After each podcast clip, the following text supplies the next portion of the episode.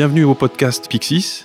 Aujourd'hui, j'ai à mon micro Jean-Christophe Conticello, CEO de Humanity Group. Bienvenue à toi. Merci Norman de l'invitation et merci de m'avoir invité à ce podcast. Avec plaisir. En quelques mots, est-ce que tu peux te présenter? En quelques mots, je suis quelqu'un de très bavard. Je suis quelqu'un de passionné, d'abord, qui fait tout ce qu'il fait à fond et jusqu'à l'extrême. Père d'abord de trois enfants extraordinaires qui ont 14, 16 et 18 ans. Olivia, Virgile et Antoine. Je suis passionné de sport. Je peux difficilement commencer une journée après 4 heures ou 5 heures du matin sans faire mon heure de sport quotidienne. Et c'est quoi le sport qui te... Le sport que je préfère, c'est la boxe taille, mais euh, pour des raisons euh, d'âge et de blessures, euh, à un moment, je dérive plutôt vers le triathlon. Et puis là aussi, pour cause de blessures plus récemment, du kung-fu et ce qu'on appelle du hit, du renfort, tous les jours. Une heure très intense. Le week-end, ça va être du 3-4 heures pour le samedi, plus ou moins autant le dimanche, sur des heures à peu près les mêmes, c'est-à-dire de 4 ou 5 heures jusqu'à euh, du coup 3 bah, heures de plus à peu près. Voilà. Et donc c'est quoi une journée type chez toi? Une journée, on va dire en semaine, c'est un réveil à 4 heures ou à 5 heures du mat euh, max. C'est une heure de sport. Ensuite, c'est préparation de ma to-do list de la journée. Une petite méditation avant de démarrer ma journée. Et ensuite, ça démarre avec, effectivement, mes journées ne se rassemblent pas parce que je voyage beaucoup, je fais entre deux et quatre pays par semaine, dans la mesure où nous sommes euh, présents sur Paris, Lille, Bruxelles, Anvers, Amsterdam, euh, La Haye, euh, Luxembourg, Casa, entre autres. Et avec l'intégration, j'en parlerai plus tard, à Reply, il y a aussi pas mal de voyages à l'étranger, en Italie.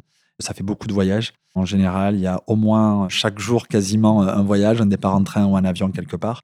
En général, je privilégie plutôt euh, le train, ayant une conscience écologique assez développée. Cependant, il y a quand même beaucoup de voyages. Mais c'est pour ça que le sport me tient éveillé. Quand je cherche des hôtels pour voyager, ça va être un hôtel avec la salle de sport en priorité. Sinon, je vais le faire dans ma chambre. et des journées voilà, qui commencent vers 4 heures, voire 5 heures, et qui finissent vers euh, minuit, 1 heure du matin. Toute la journée, en général, je cours beaucoup. On est souvent que voilà, j'ai des journées à 1000 à l'heure et c'est le cas. J'ai pas mal de rendez-vous en double ou en triple booking parfois. sinon, voilà, le reste de la journée, c'est euh, la gestion des équipes, la gestion des problèmes, beaucoup de relations euh, clients, de relations avec les équipes. J'essaie d'être le plus proche de mes équipes. Je ne suis pas un modèle de management dans le sens où je respecte pas forcément les 20% par personne. On n'a pas une organisation typique. On fonctionne évidemment et heureusement en agile. Je suis le premier à dire que nous ne faisons pas de l'agile, mais nous sommes agiles automatiquement, l'agile, c'est ma vie, c'est-à-dire personnelle et professionnelle. On y reviendra justement parce que je pense que nos parcours se sont croisés à ce moment-là. C'est ça, c'est ça exactement. Dans ma vie personnelle, c'est la même chose aussi. Je fonctionne aussi en agile avec régulièrement des Remember the Future, euh, justement pour savoir où je vais, pour décliner. Ma vie perso est aussi en OKR. Mes enfants aussi d'ailleurs. Quand ils étaient plus jeunes, on avait euh, régulièrement justement les Kanban à la maison avec les post-it, etc. Aujourd'hui, c'est plus digitalisé. J'ai plus les trois enfants non plus à la maison, donc on essaie de fonctionner aussi. J'ai quand même les délits avec certains, etc. Pour revenir à mes passions, le sport, la musique. Je mixe depuis plus de 30 ans, depuis 33 ans. C'est toi, Courchevel? Non. Je... mais je mixe effectivement beaucoup, euh, que ce soit bah déjà perso comme une passion, mais aussi dans tous les événements de la société, dans des événements avec des amis. DJ, JC. Ouais, voilà, c'est ça. Et sinon, voilà, je suis passionné aussi. Ben, voilà, comme tu l'as peut-être reconnu à mon accent, je viens du, sud de la France. Le foot, c'est même pas une passion, mais c'est une religion euh, à Marseille. Donc évidemment, grand supporter du seul club français à avoir ramené la Coupe d'Europe à la maison. Et oui, je n'oublie pas un point important aussi. Je reviendrai après sur le professionnel et l'agile, qui est une, discipline euh, avant tout. Une de nos valeurs chez Humanity, c'est euh, Agile is not freestyle. C'est d'avoir de la discipline pour moi. Et du coup, la même discipline, je viens d'en parler sur le sport, je l'ai aussi au niveau nutrition. Depuis 18 mois, je basculé à peu près du 80-20 vegan et je, et je vais même plus loin, c'est du raw vegan. Tout ce qui est cru, maximum cuit à 42 degrés. Et 20% selon mes voyages, mes lieux. Au niveau jeûne, jeûne intermittent, 16 heures par jour, une journée de jeûne par semaine et une alimentation euh, raw vegan à 80%. Tu peux détailler justement c'est quoi ce jeûne intermittent, 16 heures par jour? Comment tu le fais En gros, j'ai du mal à ne pas manger le soir, même si l'idéal c'est de ne pas manger le soir ou manger très léger. Le problème, c'est que le soir, j'ai de grosses fringales en général, mais ensuite, j'essaie de manger le plus tôt possible et après de tenir 16 heures par jour sans rien manger. De l'eau De l'eau, oui. C'est un jeûne avec, euh, donc je, bois- je peux boire de l'eau, je peux boire du thé, mais en général, pendant 16 heures, je n'ai rien de solide. Ça dure à peu près donc 16 heures. Et ensuite, par contre, du coup, j'ai 8 heures, une période pendant laquelle je peux manger euh, Et dormir. Manger, voilà, exactement. Et dormir aussi. Voilà, mais on va dire que donc ce sont les 8 heures. Effectivement, au niveau sommeil, par contre, c'est là en général là où le bas blesse dans mon équilibre de vie, dans la mesure où je vais dormir plus ou moins euh, 4 heures, entre 4 et 5 heures par nuit. Ce qui me convenait très bien, avant qu'on m'enlève ma thyroïde il y a 5 ans, je dormais 2 heures par nuit et ça marchait très bien. Depuis, j'ai besoin de plus maintenant je dors euh, une moyenne de 4 heures par euh, nuit en général. Et ça fonctionne bien et j'ai le sport qui me maintient euh, en équilibre aussi, qui me maintient en vie. Du coup, ça me permet d'avoir euh, 20 heures. Allez, si j'enlève euh, l'heure de sport, ça me permet d'avoir 19 heures pour gérer tout ce que j'ai à gérer, notamment pour le travail. Mais le travail après, c'est vraiment une passion pour moi depuis toujours. C'est vrai que je suis passionné par ce que je fais, que ce soit à la fois mes sports, ma vie perso, euh, pro. Mais c'est vrai que ça me fait des grosses journées aussi. Mais quand on aime, on compte pas, je crois. Ouais, tout à fait. Je connais. Est-ce que tu connais le projet Blueprint de Brian Johnson? Oui, je connais le projet Blueprint de Brian Johnson que je suis depuis très peu de temps. Ça fait un mois que j'en ai entendu parler et je le suis. Et je le trouve extrêmement intéressant. Je suis en phase justement avec toute cette philosophie Tiaging. C'est vrai que selon l'alimentation, par exemple, une alimentation vegan peut nécessiter parfois certains compléments alimentaires. Je sais qu'il en prend. Il en je, prend je suis beaucoup, en ouais. phase. Il, il en prend beaucoup. Du coup, je trouve ça plutôt bien ce qu'il fait. Bon, après, c'est très extrême, mais je suis aussi euh, en phase avec le fait de changer euh, le cours des choses et de rajeunir plutôt que vieillir. D'ailleurs, j'ai fait il n'y a pas longtemps un test sanguin, il n'y a pas plus tard qu'il y a trois mois. Ok. Et à mon test sanguin, j'ai euh, trois ans d'avance sur mon âge. Ok. C'est-à-dire qu'au lieu d'avoir euh, 47 ans, mon corps a 43 ans. Cool. C'est quasiment 4 ans même d'écart avec mon âge. Bon, ça vaut ce que ça vaut. Je pensais que j'allais être beaucoup, beaucoup plus vieux ou beaucoup, beaucoup plus jeune. Et au moins, j'allais avoir un gros, gros travail à faire. Bon, là, j'ai 3 ans. Bon, c'est mieux que rien. Du moins, 3 ans et demi, 4 ans. C'est mieux que rien. Mais par contre, je trouve ça intéressant aussi. Et c'est vrai que c'est important. Après, ça dépend aussi de chacun. Moi, c'est vrai que j'ai un tempérament boulimique par tout ce que je fais, un tempérament très extrême. C'est vrai que cette alimentation-là me permet de me rapprocher d'un équilibre, ou en tout cas d'avoir quelque chose de, on va dire, de correct. Parce que je suis vraiment boulimique. Plus exactement, le terme médical, c'est de l'hyperphagie. Donc, je suis hyperphage. L'hyperphagie, c'est le fait de manger en quantité beaucoup trop importante et de ne jamais être rassasié. Et c'est sur la nourriture, mais c'est aussi dans ma vie complète de Le ne boulot. jamais être rassasié dans le boulot, dans le sport. Si j'avais pas le, travail, d'ailleurs en vacances, mes journées se répartissent avec le sport, où euh, on parle de 2-3 heures, voire 4 heures à la salle de sport, voire 6 heures où je mélange sport et travail le matin entre 5 heures et midi. En général, je suis à la salle de sport et je bosse, j'écoute des podcasts, j'avance, je fais mes calls, mes visios. Et en même temps, je fais du sport et je multiplie tous les sports. Et euh, les après-midi vont être un mix d'activités aussi euh, sportives. Ça peut être des treks, ça peut être de la natation, ça peut être vraiment beaucoup de choses. Sport nautique. Des sports nautiques, exactement. Les vacances vont être beaucoup de sport, évidemment, de la musique aussi, parce que tenir la musique me suit tout le temps, en fait. hein. Voilà, lorsque je suis pas en call ou en visio, c'est simple. Mon Spotify se met tout de suite, en fait. Donc, j'ai tout le temps la musique ou le sport ou euh, les visios, etc. Donc, c'est toujours des journées extrêmement chargées. C'est 7 sur 7. Ouais. Mais par contre, ce qui est certain, c'est que lorsque je fais quelque chose, lorsque je suis sur une activité, je suis à fond dedans aussi. J'ai appris ça notamment en agile, de dire à un moment, le, multitasking, ça peut marcher, mais on fait rien de extrêmement bien. Donc ça m'arrive de faire plusieurs choses à la fois, je dis pas, mais ça veut dire que je n'en fais aucune de très bien. Si je veux réaliser quelque chose de très bien, évidemment, il faut être 100% focus. Et quand on est 100% focus, en général, ça marche quoi quoi qu'on fasse? D'ailleurs, il y a un chouette bouquin, c'est The One Thing, passer Oui. à l'essentiel. Oui. Donc, je recommande euh, vraiment parce que ça pose justement des bonnes questions. euh.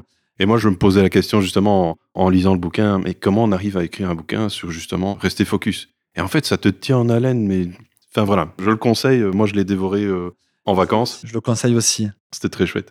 Écoute, on va parler justement de ton parcours professionnel. Et comme je te disais en off, j'ai envie de le commencer du début, chronologiquement. Pour ceux qui ne savent pas, donc tu es entre autres CEO de Womanity Group, mais sur ton CV LinkedIn, j'ai compté pas moins de 20 sociétés à ton actif. Alors tu es cofondateur ou tu es board member et tout ça, mais voilà, ça m'a rendu très curieux.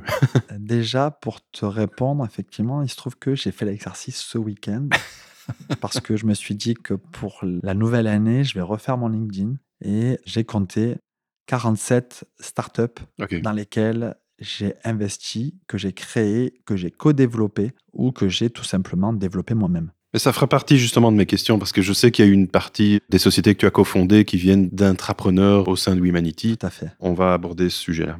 Moi, la première expérience que je vois sur ton profil LinkedIn, c'est à New York, Ouais. dans la finance. Qu'est-ce que ça t'a apporté? Pourquoi t'as démarré ça? Déjà, si tu veux, le début du début du début, j'ai commencé très tôt. J'ai commencé il y a 33 ans. On va dire j'ai commencé quand j'avais 14 ans. Ma première, on va dire, si on peut appeler ça une expérience professionnelle, mais ou entrepreneuriale, c'est que j'ai commencé justement, je parlais tout à l'heure de musique. Je suis fan de musique. J'ai commencé à organiser des soirées un peu avant mes 15 ans. D'ailleurs, j'y repense parce que c'est mes enfants qui me demandaient ce week-end, oui papa, T'as commencé quand? Quand est-ce que tu as commencé à gagner de l'argent? Et puis on parlait d'argent de poche, tout ça. Je leur disais, il faut le gagner. J'ai mes enfants qui gagnent plus ou moins leur argent de poche via euh, du Vinted, via de, de la garde d'enfants euh, ou d'autres. Alors, Mon, mon fils aîné, à 11 ans, euh, déjà, il présentait à mes équipes un business plan pour monter un Vinted pour les ados. quoi. Voilà. Bon, Ouais. c'est quelque chose qui se transmet aussi, euh, qu'on le veuille ou pas. Parce que c'est pas forcément ce que je leur souhaite d'être entrepreneur. D'ailleurs, je Mhm. le souhaite pas à tout le monde. C'est vraiment une vocation pour moi.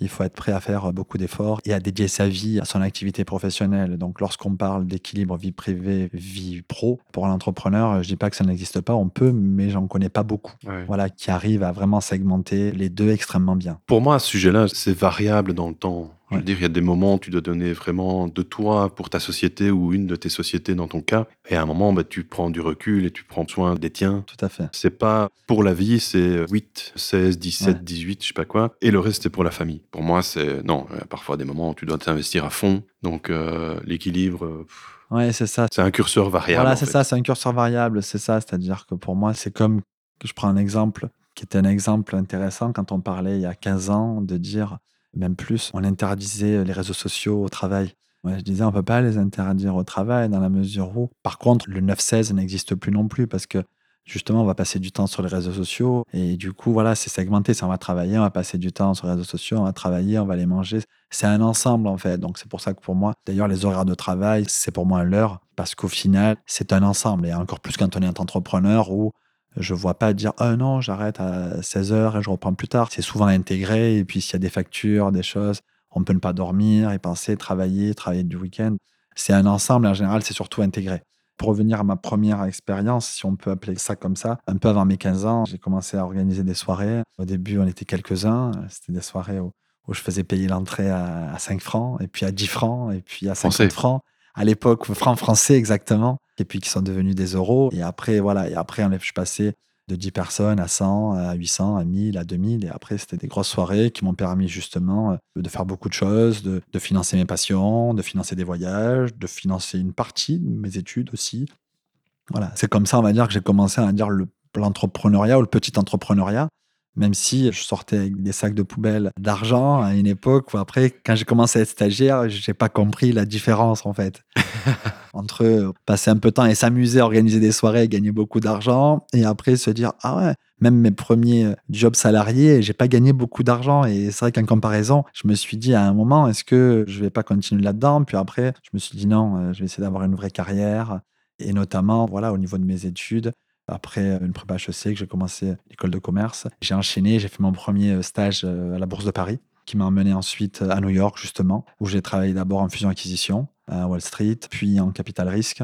Très vite, je voyais euh, combien les startups levaient d'argent. Et je me suis dit, euh, waouh, Début des années 2000. on est avant les années 2000. On est début 98 en fait. Et pour la petite anecdote, et c'est comme ça qu'en fait mon expérience a commencé. Je décide avec cette banque d'affaires de lancer avec à l'époque euh, Charles Schwab qui connaissait bien le patron de notre cabinet, un fonds d'investissement, euh, voilà, pour investir dans des startups et on va pour le lancer. Et puis il se trouve que on a une startup qui était une agence de design à l'époque, qui existait depuis quelques années qui avait été fondée par quelqu'un qui s'appelle Henri Barlévave. Et cette euh, société de design fonctionnait hyper bien. Et à l'époque, il y avait des agences de design qui commençaient à faire les premiers sites web, mais on parlait que de design.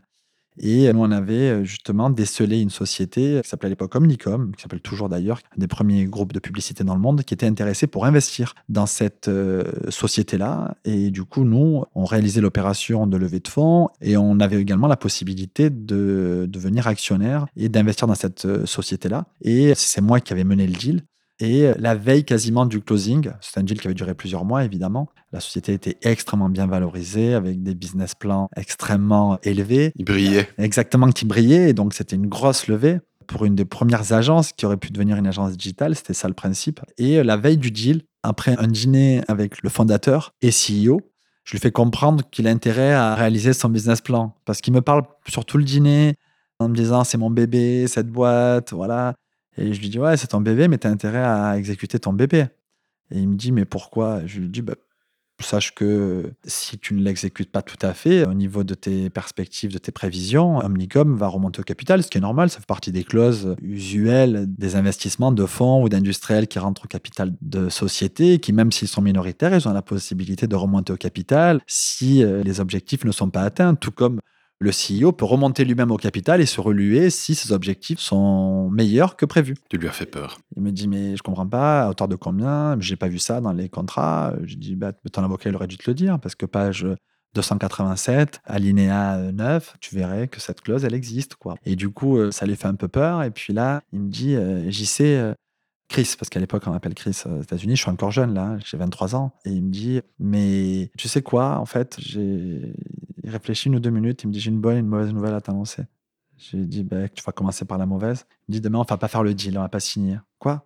Ben non, non, euh, le closing, il n'y aura pas de closing. En fait, c'est ma boîte. En fait, déjà, jusqu'au dernier moment, j'ai hésité. Je voulais pas, mais les équipes autour de moi m'ont poussé, etc., pour qu'on grandisse et tout. Et je crois qu'en fait, euh, tu viens de mettre un terme à la dernière hésitation que j'avais. Je me dis, oh là là, J'ai déconné, j'aurais pas dû être.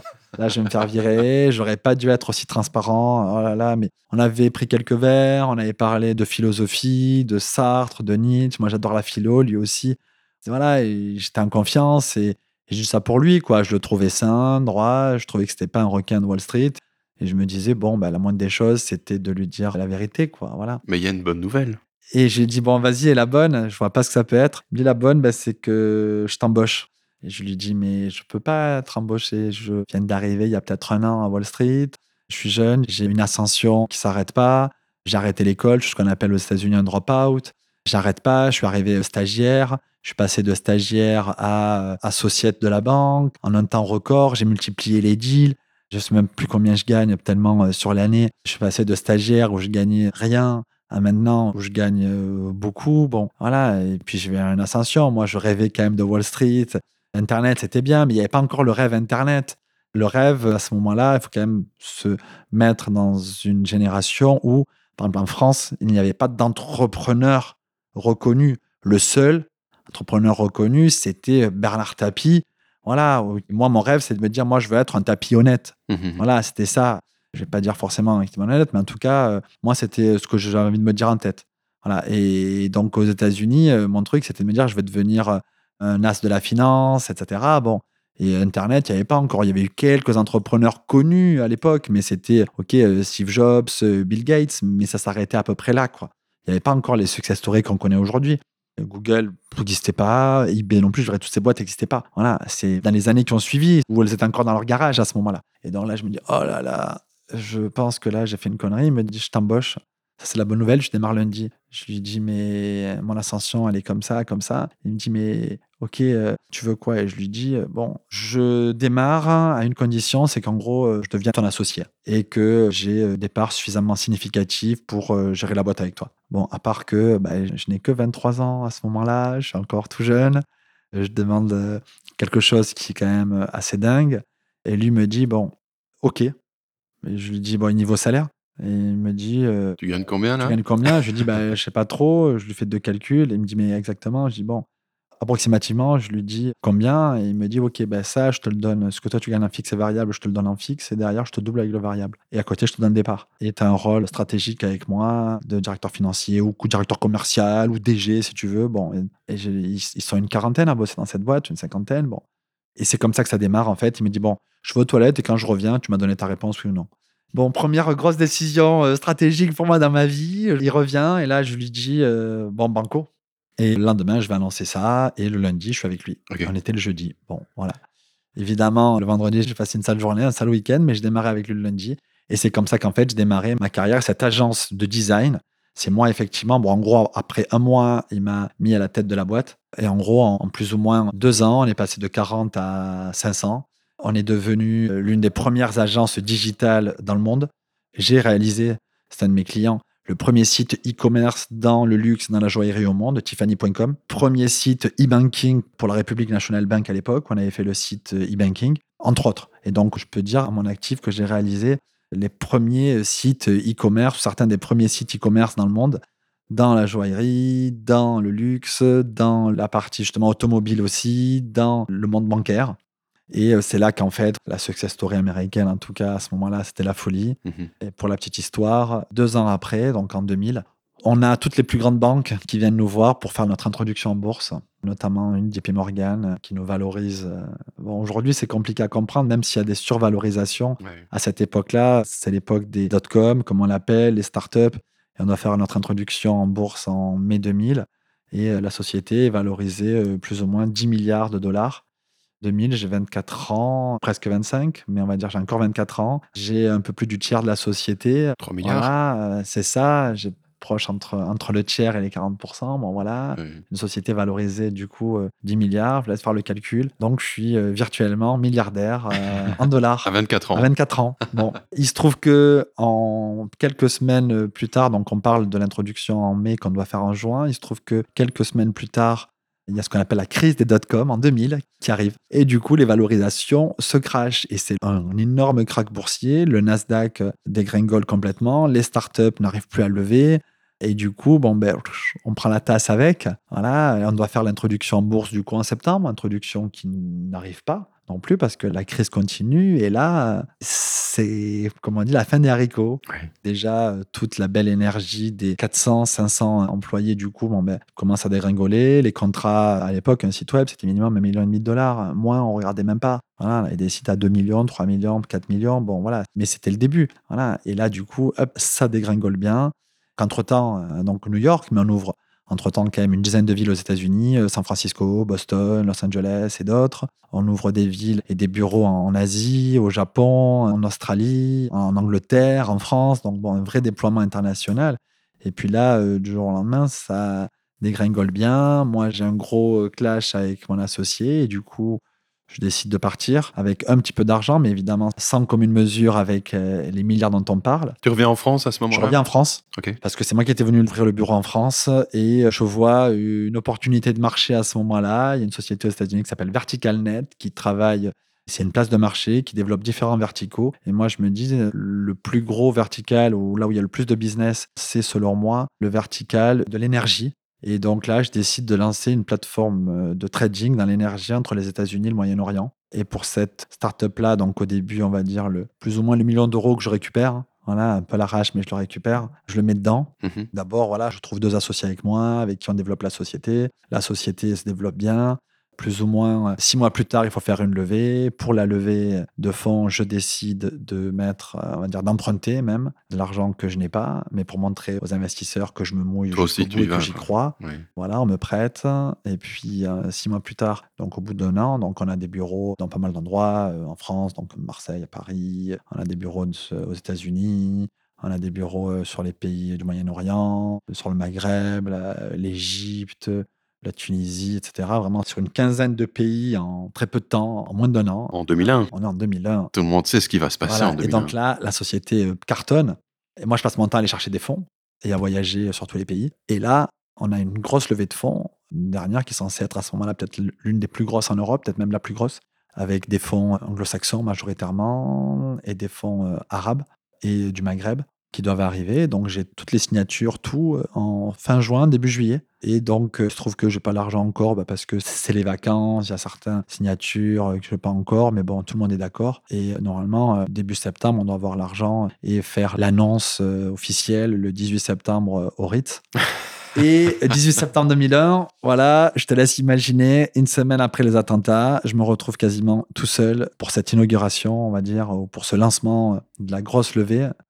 J'ai un investisseur qui vient me voir pour me dire, en gros, toutes mes condoléances. Et je me retrouve quelques semaines plus tard, quasi SDF, on va dire. Mhm. Je me retrouve euh, plus rien, on prend tout parce que du coup j'avais emprunté. Donc du coup, en quelques semaines, quelques mois, il faut que je licencie malheureusement les équipes. Il faut que j'arrête. Et bon, et comme À ce moment-là, j'ai pas envie que tout le monde se retrouve sans rien, donc je donne aussi de mon argent, du peu qui me reste, que je donne euh, aux équipes quand même pour pas qu'ils aient euh, plus rien. Et puis dans la foulée, euh, même ça, en fait, je me retrouve avec plus rien du tout parce qu'on vient me prendre chez moi tout ce que j'ai. Et du coup, je me retrouve à la rue. Voilà. En deux ans, même pas. En 18 mois, passage de milliardaire à quasi SDF. Ouais, ouais. Je dors pas dans la rue, donc je vais pas raconter des conneries, mais j'ai plus de toit. Mhm. Voilà. Après, heureusement, j'ai des amis, j'ai de la famille et j'ai à ce moment-là une copine qui devient ma femme plus tard chez qui effectivement je peux être, qui m'héberge. Du coup, il faut repartir. Donc là, bon, ben, euh, il faut aller euh, d'abord vendre des journaux à la criée à 4, entre 4 et 7 heures du matin. C'est là que ça t'a pris de te lever tôt? Non, déjà, je me levais très tôt, donc c'était pas très grave. Mais la journée, comme je devais aller chercher du boulot, à l'époque, en France, Internet n'est pas encore démocratisé. Les sites web comme Monster, les annonces du Figaro, Classified, tout ça n'existe pas encore. Ou c'est le tout début, début. Du coup, il y a quand même beaucoup d'entreprises qui fonctionnent encore par les CV euh, envoyés par la poste, quoi. Mmh. Voilà.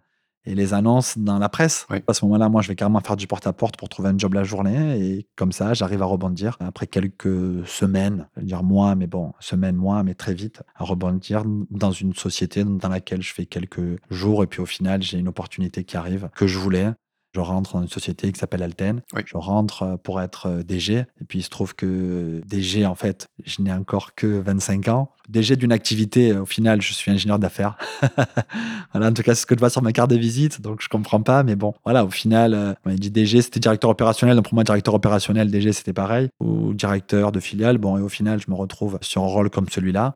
Mais c'est normal en fait, parce que j'ai quand même toutes les, à ce moment-là, les, les McKinsey, BCG, chez qui je vais postuler et qui, déjà, ils cherchent mon diplôme. Bon, voilà, et, et j'ai pas le diplôme euh, exact. Et puis derrière, il y a beaucoup de sociétés qui me disent, à ce moment-là, le, le fail fast n'existe pas encore.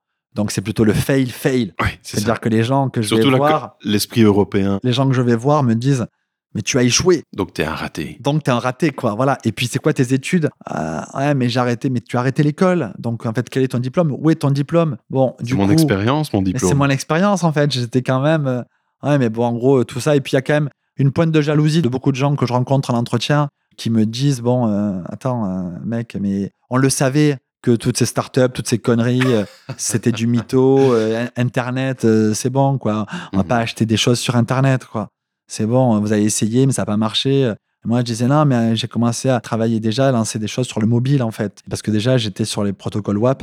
Et déjà, j'avais lancé des sites web. Ils me disent, mais tous ces trucs-là, mais n'importe quoi. Un, téléphone, c'est fait pour téléphoner, quoi. Bon, voilà. Et on va surfer sur Internet euh, un peu le soir, mais bon, c'est pour regarder des choses, quoi. C'est pas pour acheter. Bon, voilà. Donc, bon, ok. Donc, j'étais un raté, mais bon, heureusement, euh, chez Alten, ils me prennent. Et même si c'est un job d'ingénieur d'affaires, je me dis, j'ai tout à faire. J'ai tout à réussir et il faut que je fasse mes preuves. Et du coup, bon, ben voilà, je mets à peu près entre 18 et 24 mois pour euh, rembourser mes dettes.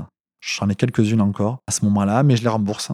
Et dès que je passe du rouge au vert, je me dis, bon, ben, Maintenant, il je est temps de me relancer. Et là, on est en 2003. Et là, on est en fin 2003, exactement, fin 2003. Et là, tu crées. Et là, je crée Adneum. Ouais. J'ai deux associés qui viennent avec moi et ensemble, effectivement, on décide de créer Adneum, qui est une société au début d'intégration de euh, logiciels financiers qui devient une ESN spécialisée en finance de marché à ce moment-là, qui se lance fin 2003, début 2004. Et en gros, voilà, sans y passer euh, trop de temps, on a une, une croissance euh, extraordinairement bonne. En, en 4 ans, on passe de 0 à 400 personnes, 40 millions d'euros de chiffre d'affaires rentable, euh, donc 2004 euh, jusqu'à 2008, euh, vraiment un carton. On décide d'ouvrir des bureaux après, petits, modestes, mais à Londres, à New York, à Bruxelles, au Luxembourg, au bout de 3 ans et demi, 4 ans. Mais je veux pas non plus une croissance à l'étranger trop fort, je veux qu'on se focalise. On se focalise en tout cas sur Paris d'abord, ça marche bien, on commence à se développer sur l'international avec une très très belle croissance et euh, une société qui marche bien. Cette fois, effectivement, j'ai retenu quand même les leçons euh, du passé. Euh, on a une société qui est stable, qui a un très bel EBIT,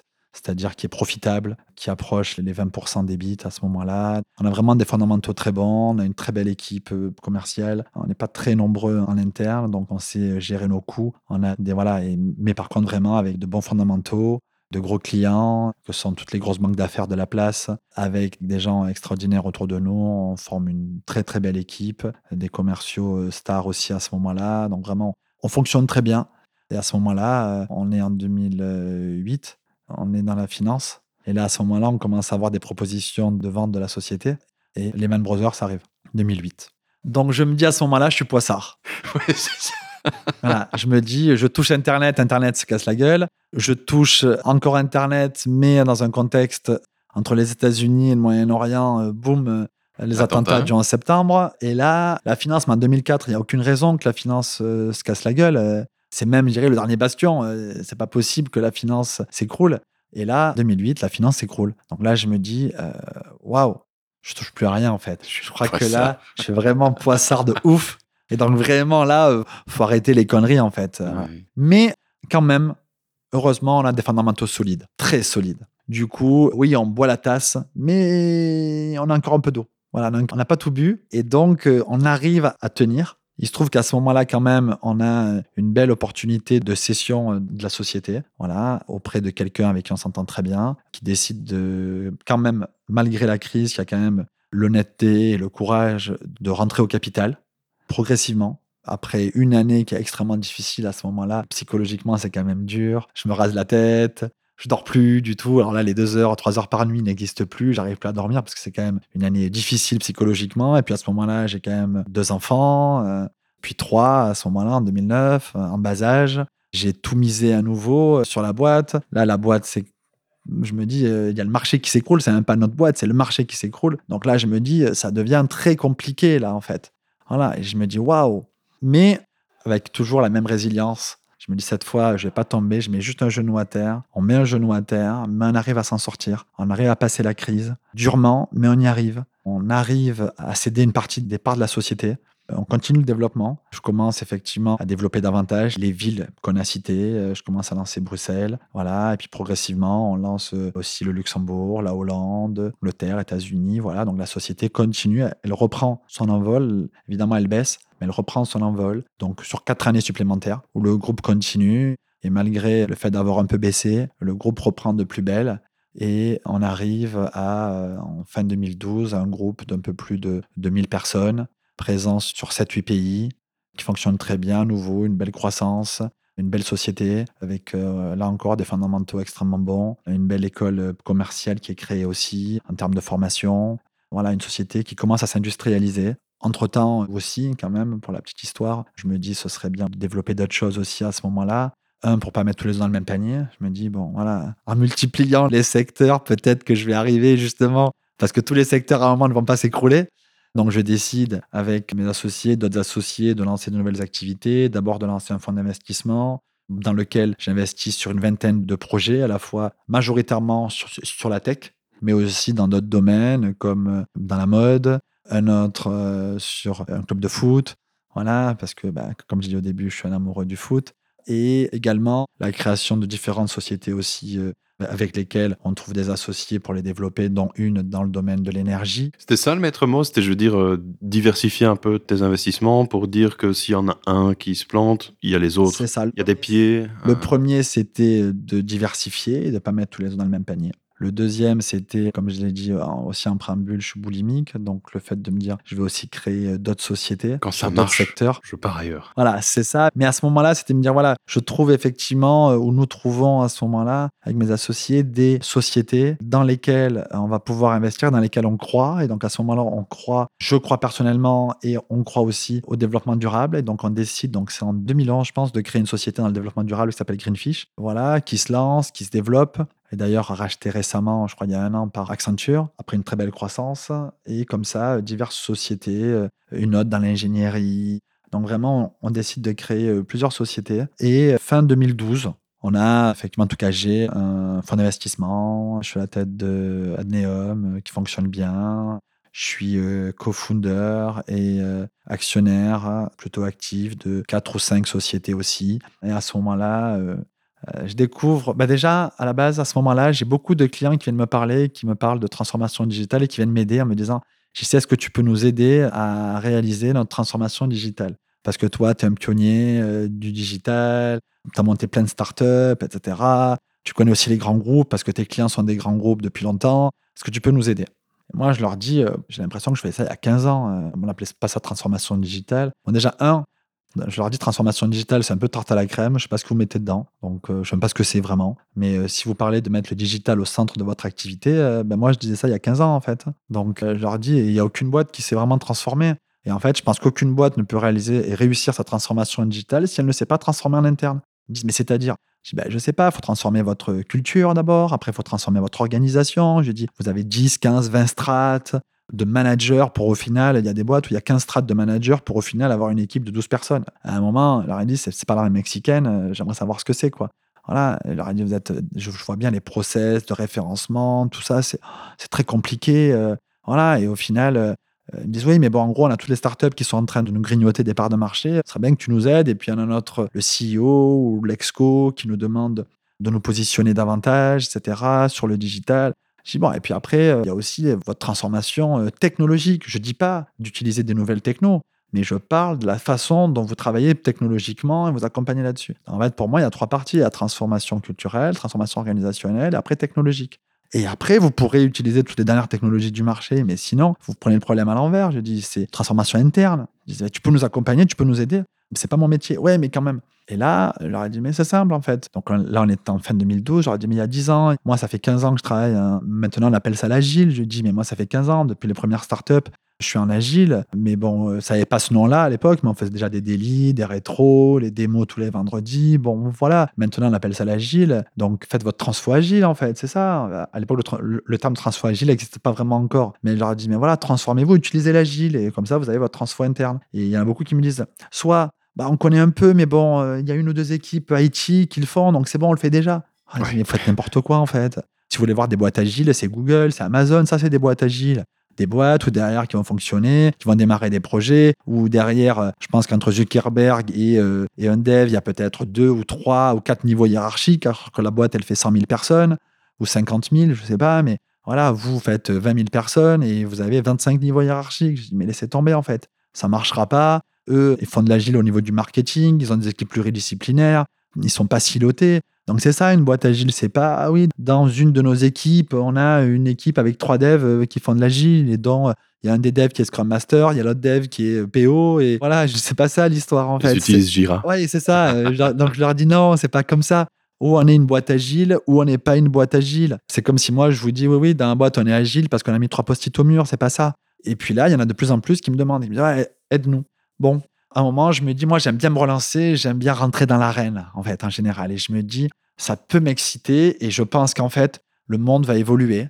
Et en fait, moi, je pense que, en gros, il faut transformer le monde du travail. En plus, à ce moment-là, il y a beaucoup de sociétés dans lesquelles je vois que les employés sont pas heureux. Il y a beaucoup, il y a des sociétés dans lesquelles, à ce moment-là, on parle, dans une société française de télécom que je citerai pas, on commence à parler de burn-out, on commence à parler de gens qui suicident, etc. Bon, et je me dis, bon, au-delà du business, j'ai peut-être un, rôle à jouer un peu plus fort que ça. Et euh, peut-être que c'est le moment, euh, ça y est, euh, ma boîte tourne, mon fonds d'investissement tourne, les sociétés aussi. Peut-être que j'ai envie de me lancer tout seul cette fois et me lancer du moins tout seul. Tout seul et avec beaucoup de monde. Quelque chose qui est assez paradoxal. C'est-à-dire que j'ai pas envie d'avoir un ou deux ou trois associés. J'ai envie de démarrer avec une vision, de créer un collectif et que les gens me suivent sur cette vision. Mmh Donc j'ai envie de changer le monde du travail grâce à la force de l'agile, de l'innovation, de la coopération. Je sais que ça ne viendra pas tout de suite, mais pour changer le monde du travail, je pense que ça va en prendre au moins 30 ans, voire 40 ans. Et puis comme ça, j'ai une vision à 2050 de dire, voilà, ma vision à 2050, c'est de changer le monde du travail grâce à la force de l'agile, de l'innovation et de la coopération. C'est ma vision. Et il se trouve que bah donc là, je vais annoncer à mes associés, à tous mes associés que je décide de partir. Je revends toutes mes parts, je revends toutes les boîtes. Et début 2013, je me focus sur une boîte, un projet, une vision Humanity, je l'appelle, et donc avec un terme assez symbolique. Oui, Humanity, c'est-à-dire on va refaire une nouvelle humanité ensemble sur un côté très coopératif et plus juste une personne ou deux ou trois euh, qui ont tout le pouvoir et avec un système hyper hiérarchique parce que en fait toutes les sociétés que j'ai développées à un moment pour qu'elles se développent, j'étais obligé de mettre en tout cas, je me sentais obligé de mettre quand même une certaine hiérarchie en place pas une grande hiérarchie, toujours avec beaucoup de façon de travailler très start-up, mais quand même. Et là, donc, on est en 2013. C'est à ce moment-là qu'on se rencontre. C'est à ce moment-là qu'on se rencontre. C'est-à-dire que là, j'ai quelqu'un qui est un ami d'école que je rencontre, qui s'appelle Eric Séguier, en fin 2012, et qui, lui, on va dire, euh, moi j'arrive avec tous mes principes un peu de start-up, de scaling, d'agile et tout ça. Et lui, quand même, il blow my mind quand même. C'est-à-dire que il va encore plus loin, il m'explique vraiment ce qu'est l'agile au-delà de toutes mes idées. Je me dis, waouh, c'est quand même fort. Et puis là, je fais une première formation Scrum Master avec lui, puis j'enchaîne avec une formation de PO. Et puis euh, là, je fais une formation Management 3.0 par François, François Bourgard. exactement, qui me fait une formation de PO de Management 3.0. Là, je me dis, waouh, c'est pas des conneries tout ça en fait. c'est quand même bien. Et surtout, même si je pense que je faisais déjà et que j'étais déjà moi agile, en fait, ça me paraît une évidence. C'est comme quand je découvre en prépa euh, Nietzsche. Mhm. Pour moi, ce qu'il dit est une évidence. Et ben là, pour la deuxième fois de ma vie, je me dis, mais c'est une évidence. Évidemment, je connais l'agile. Évidemment, je fonctionne déjà comme ça. C'est du bon sens. C'est du bon sens, mais il y a des gars qui se sont réunis et qui ont mis ce bon sens-là, qui est le mien, qui ont théorisé ça. Je me dis, waouh, en fait, mais c'est génial. Donc, en fait, euh, je rentre là-dedans. Ce n'est pas un changement de vie parce que ma vie fonctionne déjà comme ça, mais ce sont des gars qui me prouvent qu'en fait, je suis pas le seul à penser ça. Donc je me dis, waouh, en fait, c'est canon leur truc. Je le pensais parce que de loin, je voyais ce que c'était. Mais là, d'avoir fait les formations, les trois dans la foulée et tout, je me dis, mais c'est génial. Allez, maintenant, c'est sûr que je vais aller là-dedans. Et du coup, bah, le Pixis France, à ce moment-là, qui s'appelle UT7, je m'inspire d'eux, qui sont donc ces quatre associés à ce moment-là. Et je trouve un côté idéaliste comme le mien avec eux, etc. Moi, plus évidemment dans le scaling et tout ça, mais on démarre un peu ensemble. Ils m'accompagnent les six, neuf premiers mois. Une inspiration de dingue. Au final, euh, l'un des associés, Eric Séguier, mon ami d'enfance, décide de me rejoindre en tant que Chief Happiness Officer. Ouais, je me et il rappelle. nous met en relation, du Ouais. coup, tous les deux, tous les trois, même avec ton associé. Et comme ça, je me dis, mais je veux lancer quelque chose de grand et je veux révolutionner le monde, changer le monde et mettre de l'agile partout. Et puis là, évidemment, entre mon idéalisme, celui de mes collègues et euh, les clients que je viens voir avec toutes ces idées agiles, avec les post-it, avec tout, euh, je leur apprends comment coller un post-it et tout ça. là, ils me disent, mais vous êtes fous. Et puis à la fin, ils me disent, bon, ok, l'agile est une option, mais ce n'est qu'une option. Et sur l'IT, euh, voilà, pour ceux qui disent pas, mais ça y est, nous on est agile, nous on a une nous des équipes qui font de l'agile, comme je disais au début. Et puis au final, je continue avec mon bâton de pèlerin avec ma vision à 2050. Ils me prennent évidemment tous pour un fou, mais j'ai quand même un certain background qui fait que je suis pas tout à fait fou. Je suis fou, mais pas trop. Ouais, parce que j'ai quand même un background. Voilà. Et parce que j'ai réussi les sociétés d'avant. Et donc, euh, le mec est fou, mais pas trop fou quand même. Il a quand même réussi des trucs. Mais quand même, euh, il a basculé. Et puis là, euh, je commence, évidemment, je vais sur le terrain avec les coachs agiles pour voir comment ça marche. Je me forme moi-même avec eux, etc. Je commence à parler un peu de transformation. Je commence à voir ce qui marche, ce qui marche moins bien. Je rencontre des gars encore beaucoup plus fous que moi. Euh, voilà, ce qu'on appelle à ce moment-là les coachs agiles. Là, je me considère fou, mais là, je me dis, waouh, il y a un certain level chez les gars, quoi. Voilà, mais d'un autre côté, on n'a jamais rien transformé, on n'a jamais rien révolutionné sans être fou. Donc je me dis, euh, autant il y avait, un- il y avait un livre à un moment qui disait Seuls les paranoïaques euh, survivent. Le patron d'Intel, moi je me dis seuls les fous arrivent à faire changer les choses. Mhm. Voilà, et je me disais, mais d'un autre côté, moi, euh, quand j'ai démarré en 98, euh, 97, 98, 99 sur Internet, tout le monde me disait le mec est fou. Euh, Voilà, à l'époque, il y avait le Minitel en France. On parlait d'Internet, on prenait pour un fou, et l'e-commerce aussi. Et puis au final, aujourd'hui, ça y est, les gens achètent sur Internet. Le mobile ne- sert pas uniquement à téléphoner, ça sert à écouter la musique, ça sert à faire des achats. Bon, ça y est, le monde a changé, quoi. Voilà. Et l'agilité se répand. Et l'agilité se répand. euh, Et aux États-Unis, elle existe. Les gens d'Amazon ne sont pas fous. Les gens de Facebook ne sont pas fous. Donc, je ne suis pas fou, en fait. Je ne suis pas le seul à imaginer ça, quoi. À imaginer ça possible. Et donc, je repars. Et puis, euh, on commence à agiliser des équipes. Et les gens sortent super heureux. Et je me dis, waouh, j'ai rendu des gens heureux. C'est génial, en fait. Et euh, en étant sur le terrain, et je me dis, en fait, bah, je suis passé de patron d'entreprise à agiliste, en fait, chez les clients. Et bon, à part que je fais les deux, c'est un peu schizo aussi, parce que en même temps, au début de la boîte, je fais un peu le coach agile. Je peux pas dire que j'étais coach agile, mais en tout cas, j'accompagne mes coachs agiles chez les clients. Je vais faire des roadmaps de transfo. En même temps, je gère aussi euh, le recrutement des équipes, je gère le commerce, je gère aussi. heureusement, à chaque fois, j'ai des gens extraordinaires avec euh, sur la partie recrutement où j'ai Daniel, un super gars qui m'accompagne dès le début sur le premier. Et puis là, j'ai Paul euh, sur la finance chez moi. Donc chaque fois, des gens qui sont pas des juniors, mais justement qui sont des gars comme moi euh, qui ont une grosse expérience euh, dans d'autres sociétés, voilà, et qui m'accompagnent, mais qui me prennent un peu pour un faux début. Mais quand j'arrive et que je dis à tout le monde, voilà, je vais changer le monde, le premier Noël ou au bout de neuf mois de société, euh, parce qu'on l'a créé en mars 2013, où euh, derrière les gars me voient en disant ouais déguisé en Père Noël, je veux changer le monde du travail. Bon, ils me prennent un peu pour un fou, mais j'ai aussi une ambition à ce moment-là que j'ai toujours aujourd'hui de devenir la référence internationale en transfo agile et me dire voilà, je veux être la référence. Je veux que les gens, de la même manière qu'ils parlent du sopalin euh, ou du frigidaire, ben, je veux qu'ils parlent d'agile et qu'ils se disent agile égale humanity ou humanity égale agile. C'est mon ambition. Et avec une mission qui est importante pour moi, c'est de devenir le best place to grow, c'est-à-dire le lieu dans lequel tout le monde puisse grandir et s'épanouir, que ce soit à la fois les salariés, que ce soit à la fois les clients, et vraiment créer un espace de co-création, un espace de co-construction dans lequel vraiment tout le monde puisse vraiment grandir. C'est pour ça que chez nous, on n'appelle pas les salariés, on n'appelle pas les coéquipiers, on appelle ça les coopérateurs.